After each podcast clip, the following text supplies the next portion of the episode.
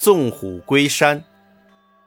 纵虎归山这个成语的意思是说，把老虎放回山去，比喻把坏人放回老巢，留下祸根。也有放虎归山的意思。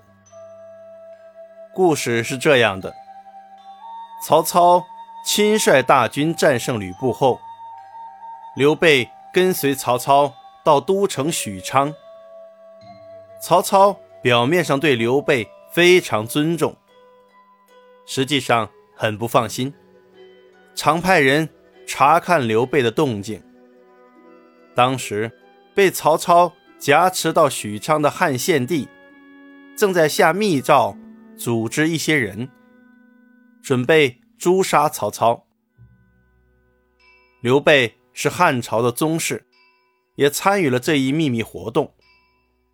为了避免曹操的怀疑，他常常关着大门，躲在院子里种菜，装出胸无大志的样子。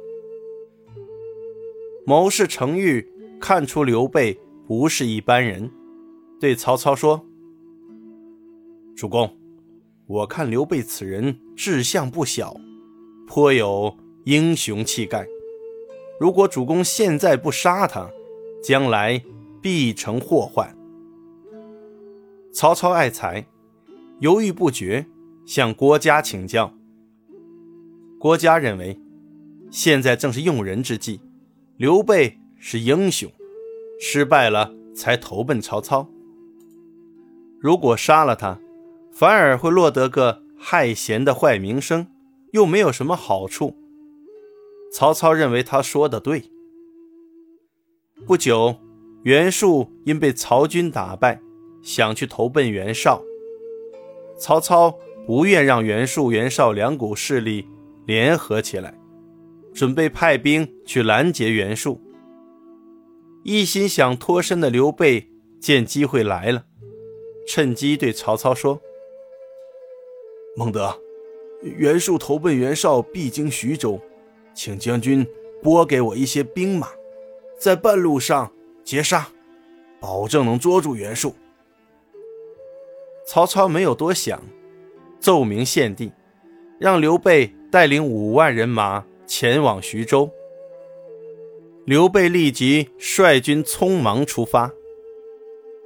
关羽、张飞看到他慌忙的样子，很不理解，问道：“哥哥，此次出征为何如此急急忙忙？”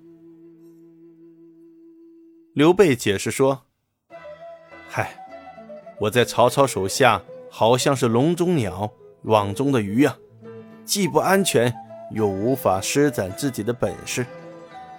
这次出征，就好比鱼儿。”回到了大海，鸟儿飞上了天空啊，可以任意畅游翱翔了，再也不会受他限制了。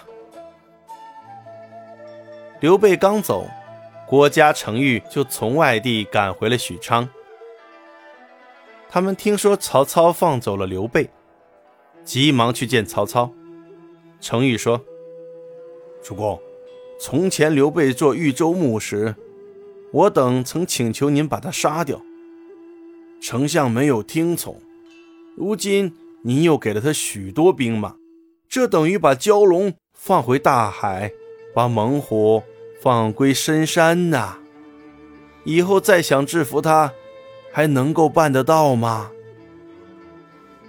国家接着说：“即使主公不把他杀掉，也不该轻易放他离去呀。”古人说得好，一旦放跑了敌人，就会带来无穷的后患呐，主公。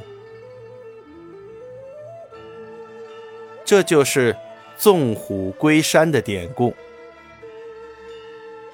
刘备后来建立了蜀国政权，开启了赫赫有名的三国时代。